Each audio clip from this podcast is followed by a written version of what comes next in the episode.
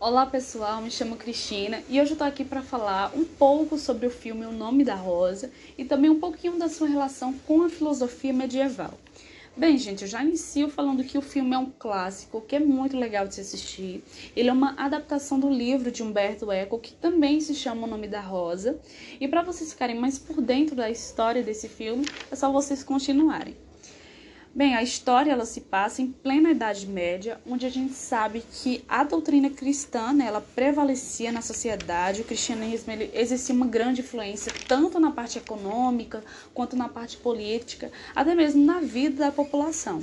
Então nisso, o cenário do filme ele vai se passar no mosteiro da Itália e o enredo ele vai ser baseado na morte misteriosa né, de alguns monges que liam um certo livro.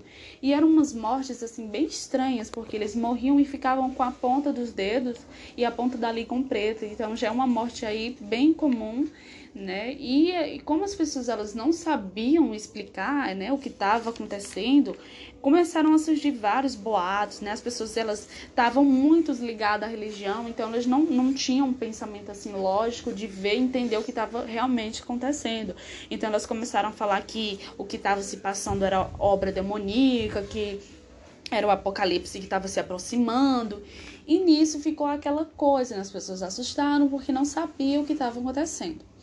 Só que é, até então, né, era isso. Só que um monge, um monge franciscano, né, William, e também o seu acompanhante, o Watson, eles chegam a esse, eles chegam a esse mosteiro, né, e eles começam é, a, também, a desconfiar, né? Eles, então eles começam a, a investigar esses casos que estão acontecendo. Então, diferente das outras pessoas, né, eles têm um pensamento que realmente é uma coisa lógica. Eles têm uma, eles investigam né, a base de evidências. Eles ligam um ponto com o outro e com isso eles chegam a, cer a um certo livro que era um clássico de Aristóteles que falava sobre o riso. Aí vocês vão entender o que tinha nesse livro.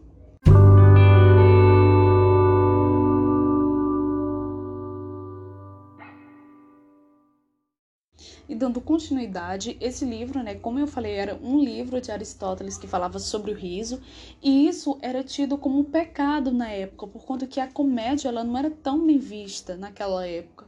Então, esse livro, ele ele ficava privado, né? Ele era privado, ele ficava numa biblioteca, numa biblioteca.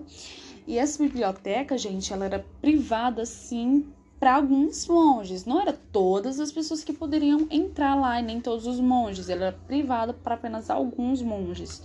Então, quando esse livro começou a ser procurado, né, porque apesar dele estar lá, ele meio que não eram para as pessoas lerem, não era para os monges lerem, por conta que continham coisas nele que eram tidas como, é, contra, como coisas que contrariava a doutrina cristã. Então, eles estavam lá, mas não eram para ser abertos.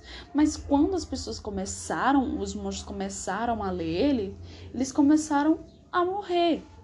Só que ninguém até então sabia, né, que era ditamente por causa desse livro. Só que esse livro, né, quando o monge começou, o monge franciscano, ele começou a investigar, que era o monge William, começou a investigar, investigar, chegou até esse livro. Aí descobriu que esse livro ele estava sendo as páginas as páginas dele estavam sendo envenenadas gente estavam sendo envenenadas e por conta disso os monges estavam morrendo quando chegavam a ler esses livros Ai, mas por que esse livro estava sendo envenenado?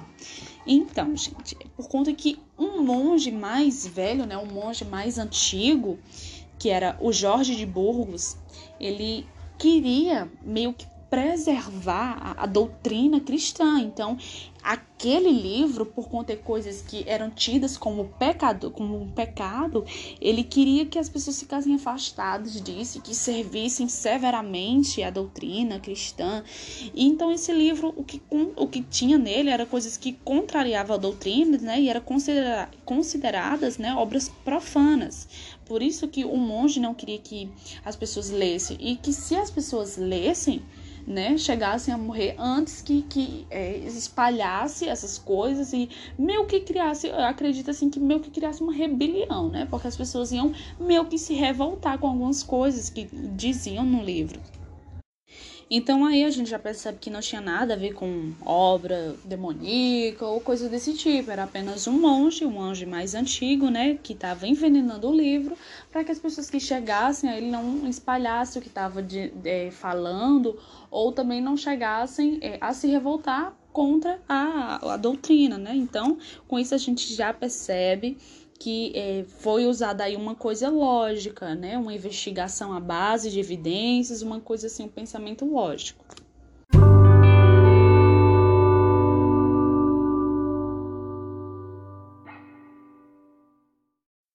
Então, já seguindo aí essa linha paralela entre o filme e a filosofia medieval, a gente pode perceber que o monge, ele se baseia, né, a investigação dele por meio de deduções lógicas, ele não se prende diretamente à religião, né? Então, ele usa é, evidências, ele usa um pensamento mais é, voltado para a razão, assim também, né, como na filosofia medieval, que se baseia na razão subordinada à fé. Aí a gente já se pergunta, né, então por que que o filme recebe esse esse nome, o nome da rosa? Vamos descobrir.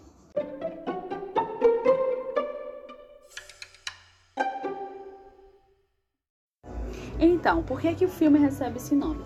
Gente, ele recebe o nome de O Nome da Rosa por conta que ele foi baseado no livro. E o livro também se chama assim. Aí sim você me pergunta, ah, então por que, que o livro tem esse nome?